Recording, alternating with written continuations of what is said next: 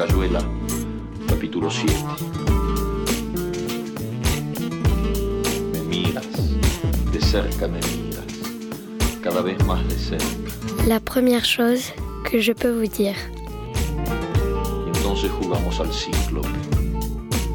Miramos cada vez más de cerca y los ojos se agrandan.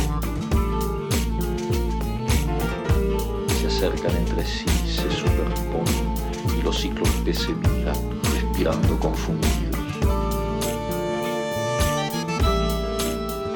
Laura Tisserand. La première chose que je peux vous dire est le récit d'un souvenir. Je devais avoir 4 ou 5 ans et j'étais à une soirée pleine d'adultes et d'enfants chez ma tante. À un moment, j'avais décidé de m'isoler des autres enfants pour dessiner des dragons à une petite table. J'adore les dragons. Un monsieur est venu me demander ce que je dessinais et s'est assis à côté de moi. Il a pris des feutres, une feuille et m'a proposé de dessiner ce que je voulais. J'étais timide, concentrée et soudainement intriguée qu'un adulte ose venir à la table des enfants. Je lui ai, je lui ai demandé bien sûr un dragon et j'ai regardé émerveillée la créature apparaître en quelques traits. Alors c'était euh, c'était un dragon aux traits noirs, à l'allure plutôt sympathique, des ailes de chauve-souris, une tête de crocodile et des grands yeux ébahis. Il me l'a donné en me proposant de le colorier, mais j'avoue que j'ai pas osé. Euh, j'ai pensé plutôt à l'encadrer et à le mettre dans ma chambre au-dessus de mon lit, euh, bien en valeur. Et aujourd'hui, je crois qu'il m'arrive euh, d'essayer d'être ce monsieur, ou du moins dans ce qu'il a pu me renvoyer. Euh, ça n'a pas été forcément une rencontre euh, décisive, mais le fait que ce souvenir d'enfance m'ait marqué me rappelle à cette importance de, l'échange d'imaginaire avec une posture d'observation, de bienveillance, d'écoute et de partage avec les enfants que je rencontre.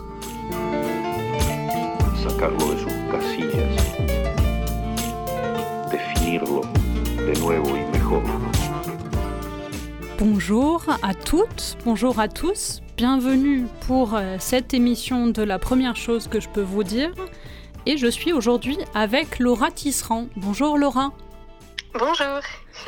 Alors Laura est avec nous, vous l'avez peut-être entendu, elle est avec nous par téléphone cette fois-ci. Donc est-ce que tu m'entends toujours bien? Oui, je t'entends très bien, Roxana. Parfait.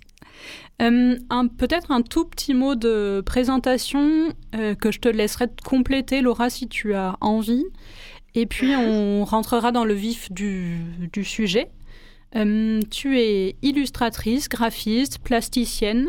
Dans ta bio, tu dis aussi que tu es intervenante artistique, mais je ne sais pas encore euh, complètement ce que ça veut dire ou ce que ça implique pour toi. Est-ce que tu peux nous en dire deux mots? Oui, bien sûr. Euh, ben, du coup, c'est vrai que je me définirais plutôt de manière générale en tant que fabricante d'images euh, pour vulgariser des savoirs, transmettre des choses. Et quand je parle d'intervention, euh, comment dire, de plasticienne intervenante, je parle vraiment de, des ateliers que je mets en place et euh, qui me tiennent vraiment à cœur, qui sont pas juste euh, faire des ateliers euh, pour faire des ateliers, mais vraiment un échange vraiment fort que j'arrive, que j'ai envie et que j'essaie de tisser, en tout cas avec les publics que je rencontre. Et oui, c'est vraiment plutôt dans, dans ce contexte-là. D'accord. Euh, atelier que tu fais aussi pendant ta résidence, parce que tu es en résidence avec la Marelle et le pôle Chabran à Draguignan jusqu'en juillet encore, c'est ça? Oui, c'est ça, c'est ça. C'est vrai que j'en ai eu pas mal cette semaine, mais euh, c'est vrai que c'est hyper euh, fort à chaque fois. Si je peux vous dire quelques petits mots là-dessus, euh, c'est vrai que euh, encore hier, euh, on a fait comment avec des CE1, CE2, des, un atelier de linogravure où on, créait des, des monstres. Euh, et c'est vrai que c'était hyper euh, hyper fort comme instant. Enfin, les, les enfants que j'ai rencontrés sur ces temps d'atelier, ils, ils ont vraiment eu le don de, de me mettre vraiment comme je... ça va paraître un peu étrange dit comme ça, mais du, du soleil euh, vraiment dans le ventre. Enfin, je- disons que que ça fait se ramener à quelque chose d'assez essentiel en fait, d'être vraiment au contact d'enfants. Et, euh, et voilà, et c'est vrai que la plupart des ateliers que je fais, en général, il y a toujours euh, quelque chose qui me, qui me happe beaucoup. Euh, là, il y a, les- à l'automne dernier, j'étais dans une autre résidence plutôt que de médiation. Et euh, j'avais suivi un, des- une classe de CM2, CM1, CM2 euh, sur plusieurs mois. Et euh, et il y avait un élève, euh, on devait faire une sculpture euh, d'une créature mythologique que les élèves avaient inventée. Et cet élève l'enseignante m'avait dit qu'il n'était pas très bon en, art plastique, que, que ça allait pas le faire et que fallait pas, fallait pas forcer. Et moi, je, ne savais pas trop de quel élève elle parlait. Et c'est vrai qu'il y a eu un élève dont la sculpture s'est cassée pendant la nuit entre deux ateliers. Et tout de suite, je voyais que l'élève était vraiment dans de la frustration, une tristesse de voir que ce qu'il avait créé n'avait pas marché. Et tout de suite, dans ces moments-là, on, s'oublie un peu soi et on essaie tout de suite de pas laisser l'enfant dans l'échec et de tout de suite euh, trouver des solutions. Et, du coup, on a, réussi à faire euh, quelque chose de, de vraiment bah, chouette, de reconstruire sa sculpture et de la faire même en mieux. Et il était vraiment super heureux. Et, et c'est après, c'est la maîtresse m'a dit que c'était cet élève, cet élève-là, pardon. Et à l'exposition de ces sculptures, il y a sa maman, à cet élève qui est venu me voir et, c'est là que je me dis, euh, waouh, c'est impressionnant. Enfin, elle est venue, elle avait les larmes aux yeux et elle m'a dit que, enfin, elle m'a remercié. Euh, alors que j'avais pas fait grand chose, j'avais juste fait euh, donner des outils à des enfants pour euh, euh comment faire des pratiques artistiques, créatives, s'exprimer. Et elle m'a remercié pour son fils parce qu'elle m'a dit que depuis que cet épisode, depuis que il m'avait rencontré ou du moins qu'on avait fait ces ateliers, sa créativité avait énormément monté et qu'il avait pris énormément confiance en lui. Alors je sais pas si tout cela était lié, mais c'est toujours des mots qui sont hyper euh, précieux à entendre et c'est là qu'on se rend compte aussi de l'importance que ce type d'intervention peut avoir. Voilà, désolée, je me suis un peu étalée là-dessus, mais ah, c'est hyper précieux de ramener euh, ce, ce côté en fait dans les interventions artistiques euh, qui est hyper important en fait dans le lien que ça crée ou dans ce que un, ça reste un moyen d'expression et qui est vraiment important dans ces moments-là en fait.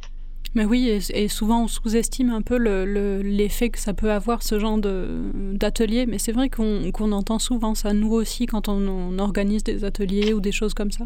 C'est-à-dire que ça peut permettre de découvrir les élèves de manière complètement différente que, que ce, que ce à quoi on peut avoir accès dans un cours euh, classique. Quoi. Oui, c'est ça. Et puis comme euh, l'artiste intervenant est quelqu'un d'extérieur, il a aussi un... Il n'a pas collé d'étiquette encore. Et, euh, et du coup, c'est là aussi où on peut ben, se rendre compte que, bah, que oui, aller au-delà de ces étiquettes, que non, cet élève-là n'est pas forcément voué à être quel... euh, à pas savoir s'exprimer euh, par des biais créatifs et qu'en fait, il en est tout à fait capable si mm. on, on, essaie de prendre le temps avec lui, quoi. Ouais. Bah oui, c'est précieux ce genre de moment. Euh, alors, tu fais des, des livres euh, jeunesse, des jeux de cartes, des vidéos d'animation, tu fais un certain nombre de choses assez euh, différentes, j'ai l'impression. Et tu t'intéresses, tu l'as, je pense que tu, as tu l'as déjà évoqué rapidement, mais tu t'intéresses par exemple à la vulgarisation de contenu scientifique, par exemple. Mm. Et dans tes ouvrages, on peut citer notamment un livre qui s'appelle Les bruits de mon monde, euh, que tu as conçu et réalisé euh, ensemble avec euh, Tina Tessèdre, on dit comme ça Oui, c'est ça, Tina Tessèdre. Et Adèle Chabot. Ou alors on, peut, on peut citer, entre autres, hein, ton mémoire de fin d'études aussi, qui s'appelle Pouvoir, à quel point les images nous façonnent-elles? Nous façonnent-elles, oui. oui, après, c'est vrai que donc les, les, deux ouvrages cités sont euh, comment le premier, Les bruits de mon monde, qui finalement euh, s'appellera plutôt Mon carnet de route, et un, un livret euh, qui est en cours de réalisation encore, ah, avec le centre du psychotrauma de Lille et celui de Strasbourg. Super. on fait ça avec trois pédopsychiatres. ça va être un, un carnet, comment dire, de, de consultation médicale ou pour des enfants qui ont a priori vécu des, des traumatismes, et, en sachant que le traumatisme n'est pas forcément quelque chose d'hyper impressionnant comme euh, un attentat ou autre, mais ce qui peut être vraiment dans le quotidien, euh, se sentir rejeté. Et un enfant va pas forcément euh, le verbaliser. Et du coup, ce carnet, il a, ce sont des invitations au dessin et comprendre comment l'enfant, du coup, par le dessin, il va petit à petit entrer dans ses potentiels souvenirs de ce qu'il a vécu. Et, oui, enfin, j'ai, je cite ce, ce, projet parce que il me tient vraiment à cœur avec Adèle et Tina, euh, et aussi parce que il, découle des études que qu'on a réalisées Euh, euh, j'ai fait, j'ai fait du coup les, les ouais, pardon, la, la, haute école des arts du Rhin de Strasbourg, l'école d'art à Strasbourg, et j'ai étudié là-bas en, en, didactique visuelle. Donc c'est c'est vraiment l'étude de du graphisme, de l'illustration au service d'une transmission de savoir par l'image. Donc qu'il s'agisse de faire des livres jeunesse, mais aussi des vidéos d'animation ou euh, tout type de dispositif en fait qui peut euh, servir pour des, musées ou même des spécialistes euh, pour transmettre leur savoir.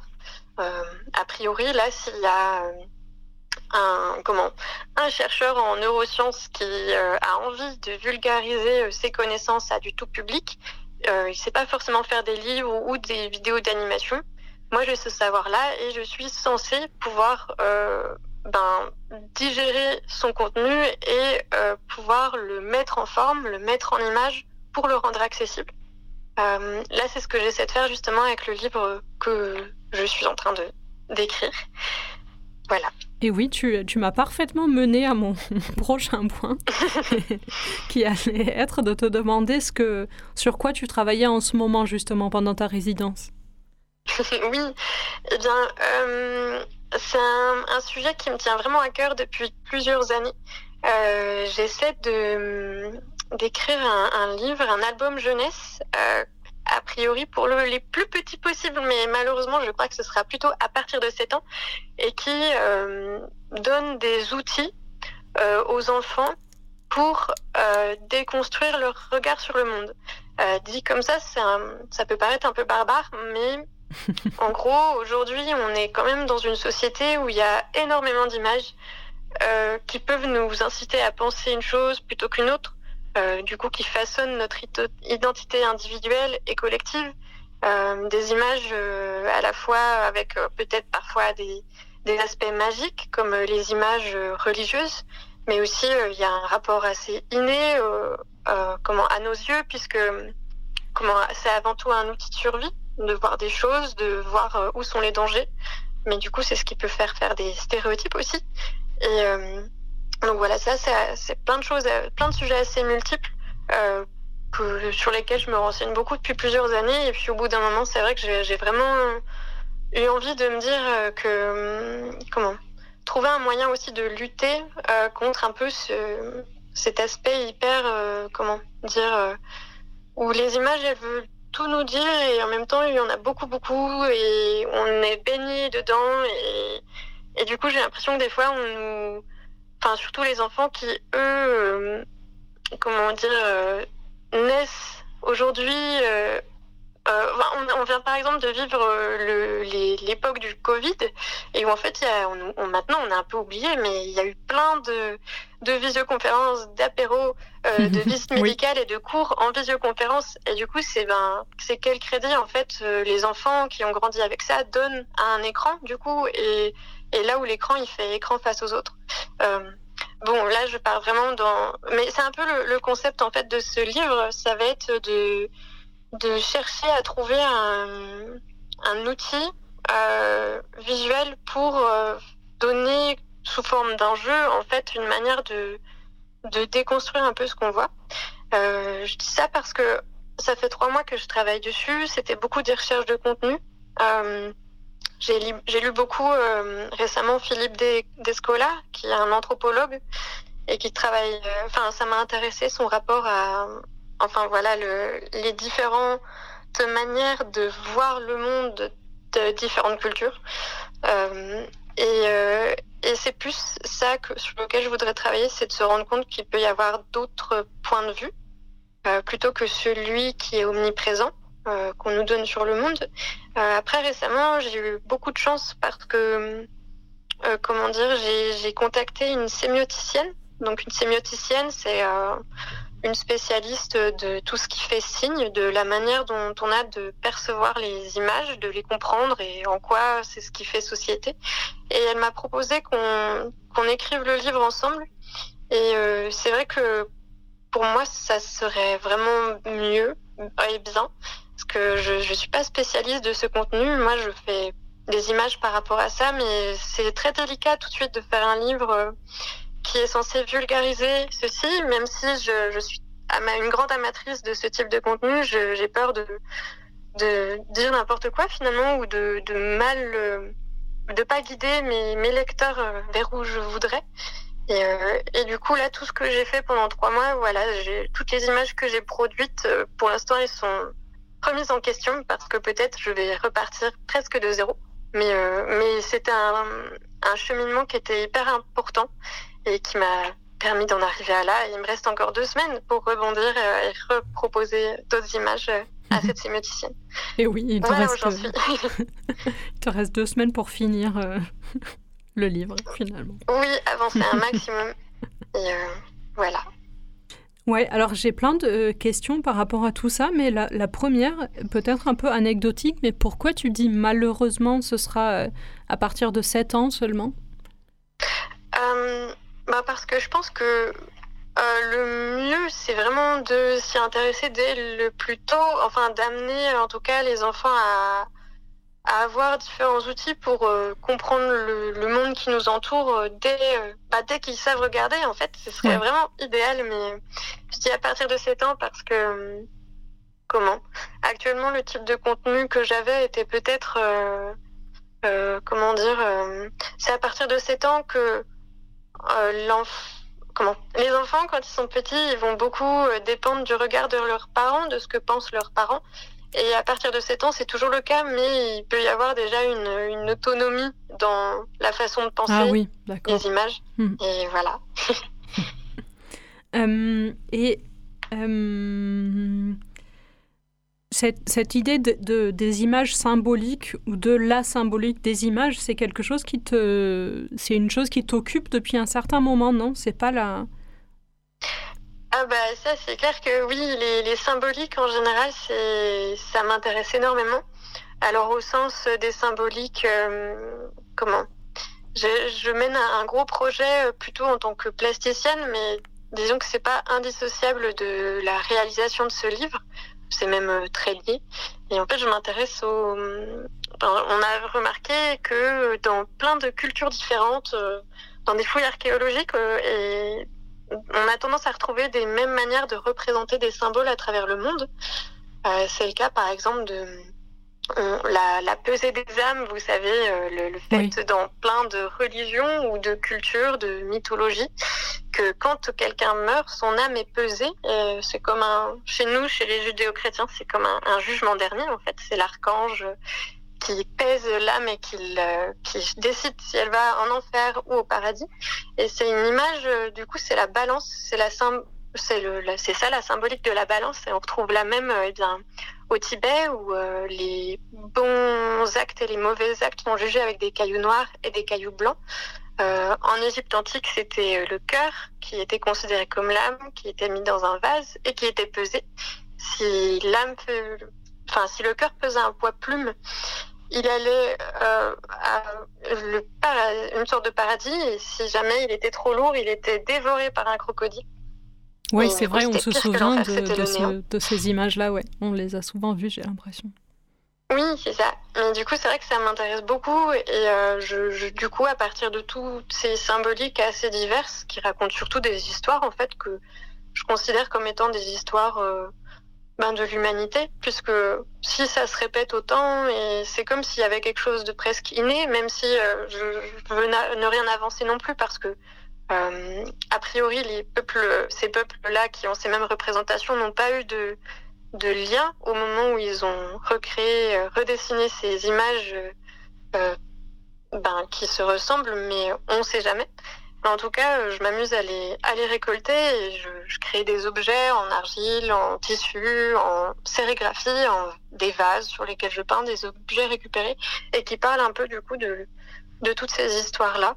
Euh, des symboles en fait, des symboles a priori universels à mettre entre guillemets.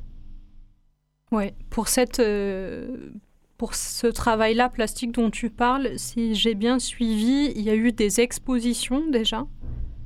Oui, Et... j'ai eu la chance de l'exposer euh, à Besançon, d'où je viens, euh, en mai. Euh, et puis là, c'est parti, enfin, c'est en train de partir pour euh, Nancy, pour être exposé euh, à la galerie Le Préau à Nancy du 14 septembre au 13 octobre. Voilà. Si jamais il y a des personnes qui sont près de Nancy qui nous écoutent, vous pourrez aller, aller voir ça. C'est très beau. Moi, je l'ai que vu en photo, mais. Ah, c'est vrai. Est-ce que tu as une sorte de. Euh, quand, une fois que tu as assez avancé avec un projet ou que tu as fini un projet, est-ce que tu as comme un public test, un groupe test euh, à qui tu fais euh, voir tes images en premier? Non, j'avoue. ça dépend. c'est très difficile de considérer aussi qu'un projet est fini. Oui, c'est vrai. c'est tout un autre sujet, ça. Mais euh, comment dire euh, Non, c'est vrai, récemment j'ai fini un jeu de cartes pour un musée. Euh, c'était un gros projet, mais non, voilà, j'ai considéré qu'il était fini au moment où il était imprimé. Mais c'est vrai que ça dépend vraiment, vraiment des projets pour le coup. Ouais. C'est vrai qu'il y a une, une sorte d'indice empirique qui est l'impression, souvent, ça dépend du, du projet. Mais, oui, mais j'imagine que pour euh, l'album, là, ça serait un peu ça, même si euh, c'est difficile. Enfin, c'est un sujet qui est tellement vaste que c'est difficile de, de savoir à quel moment ça s'arrête, en fait. Oui. Mais... Peut-être qu'il y aura d'autres tomes. Ben, c'est vrai que plus. Enfin, vu tout ce que j'ai produit dessus, je Ouais, j'ai envie d'en faire peut-être une collection, mais je sais pas si c'est possible euh, à voir. Enfin, déjà commencé par le début, mais c'est vrai que ouais, il y a beaucoup de sujets.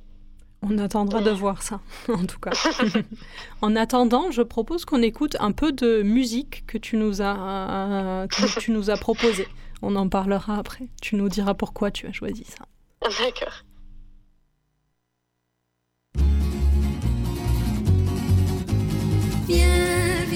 montagne, tout près du ciel. J'ai ma maison, viens, viens sur la montagne,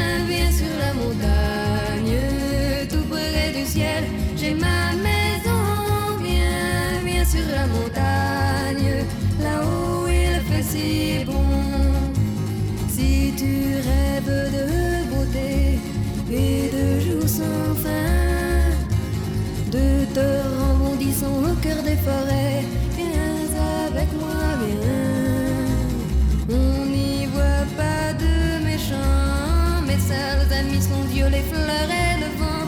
Viens, viens sur la montagne, là-haut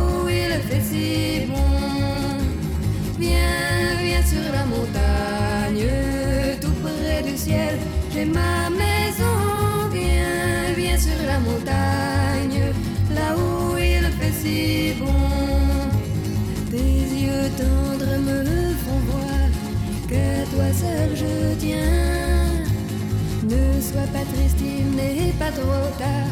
Viens avec moi, viens. Si tu veux bien, prends ma main. Laisse-moi, je connais le chemin. Viens, viens sur la montagne, là où il fait si bon sur la montagne, tout près du ciel. J'ai ma maison,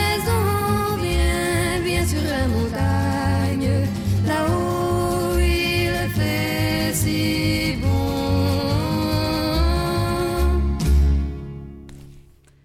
Alors, euh, est-ce que tu peux nous dire pour... Alors, qu'est-ce qu'on vient d'écouter et pourquoi tu as choisi ce son? Alors j'espère qu'il vous a mis en joie comme moi il le fait. Euh, c'est du coup euh, Marie Laforêt euh, vient sur la montagne. Et, c'est vrai que quand vous m'avez demandé une musique, j'en écoute beaucoup et j'ai plutôt pensé à celle-ci parce que je crois que elle me fait penser vraiment à, chez d'où je viens. Et je le vois comme un, un, cocon, pas que j'habite vraiment en montagne à la base, mais ce sont beaucoup des collines, beaucoup de verdure. Et Et euh, voilà, et là-bas j'ai une colline, une petite montagne sur laquelle je me rends souvent pour trouver l'inspiration ou me ressourcer, me reposer. euh. Ça paraît naïf comme ça, mais c'est vraiment, c'est vraiment le cas. Et c'est assez fort en moi. Et, et voilà, c'est cette musique qui m'évoque ça, et en même temps je la trouve très joyeuse et, euh, et hyper, euh, ouais, pleine de, de soleil. Voilà. C'est vrai, ça faisait longtemps que j'avais pas écouté Marie Laforêt. Ça fait plaisir. Et tu as un rapport aussi avec les plantes, non? Un rapport Oui. spécial, tu plantes bah, des plantes? oui, alors c'est vrai que je crois que si je faisais pas des images, je serais vraiment allée dans la botanique. Euh, mais euh, ce qui est chouette, c'est que ben, du coup, quand on crée des images, on peut créer des images sur plein de sujets.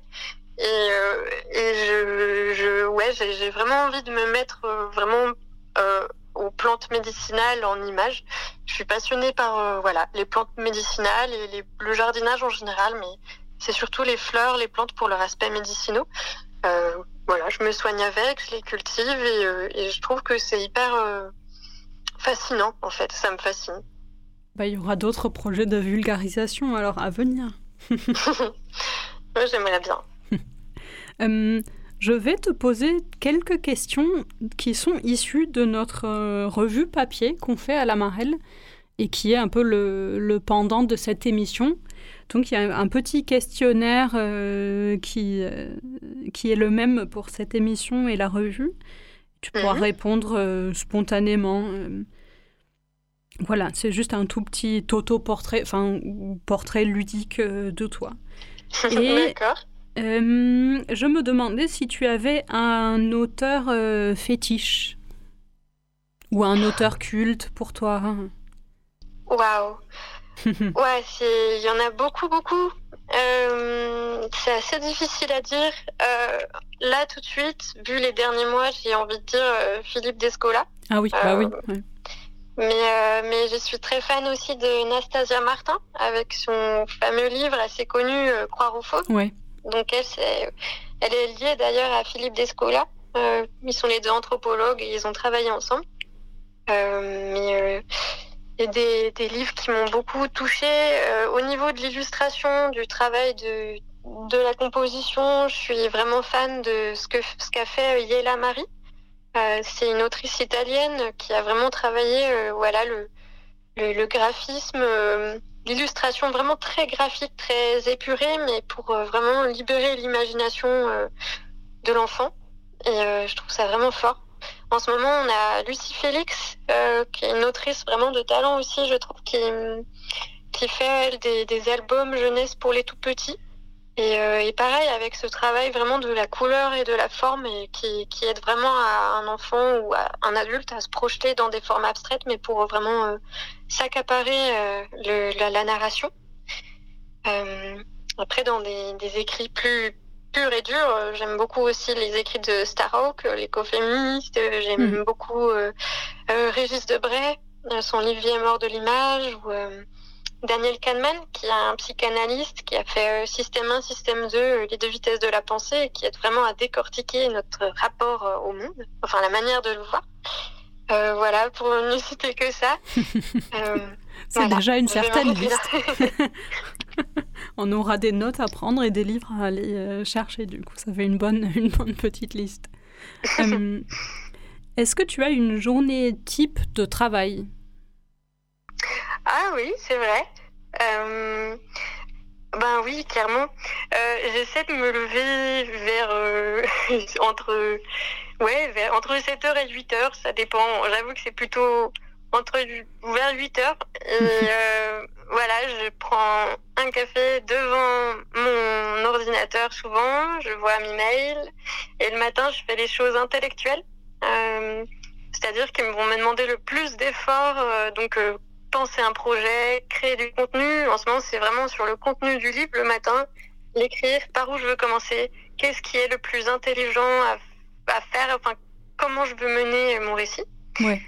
Et puis euh, là, récemment, souvent, je mangeais avec euh, l'autre résident. euh, dans le ciel, tout va bien. Et puis après, c'était reparti l'après-midi, mais plus pour des choses manuelles. Du coup, soit je, je dessinais et c'est vraiment chouette. Soit je préparais des ateliers où j'ai souvent besoin à un moment donné de travailler directement de la matière, donc donc je le faisais un peu moins ici, mais en général l'après-midi j'aime bien travailler du textile ou alors de l'argile ou enfin ça dépend. C'est ça dépend du moment aussi et de ce que j'ai à, faire. Oui. Voilà. Eh ben, ça m'a l'air bien varié tes journées. c'est bien. ça m'a l'air très. Ça ressemble pas beaucoup, mais dans des journées où voilà, il faut produire euh, ouais, une commande ou euh, préparer un album, ben, c'est vrai que ça ressemble plutôt à ça. Ouais. Alors, c'était, figure-toi, déjà notre euh, dernière question, car le temps est compté dans ce studio à chaque fois. Et donc, il me reste plus qu'à te dire merci beaucoup d'avoir été presque avec moi, d'avoir été avec moi par téléphone. Et merci euh, à vous, à ceux, celles qui nous ont écoutés. Et avant qu'on se quitte, il me reste plus qu'à vous rappeler que la première chose que je peux vous dire est une émission qui passe tous les premiers et troisièmes dimanches du mois sur Radio Grenouille à 10h. À bientôt.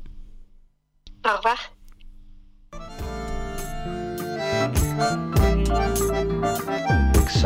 Tu que de la. La première chose que je peux vous dire est une revue radio et papier, dont le titre est inspiré par la première phrase de La vie devant soi, le roman de Romain Gary et Émile Ajar. Production Radio Grenouille et La Marelle.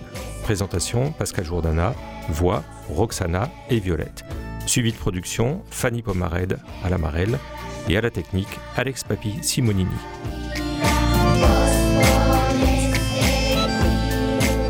L'Amarelle est une structure hébergée à la friche Belle de Mai qui encourage l'émergence de nouveaux talents littéraires et facilite les échanges entre les écrivains et le public.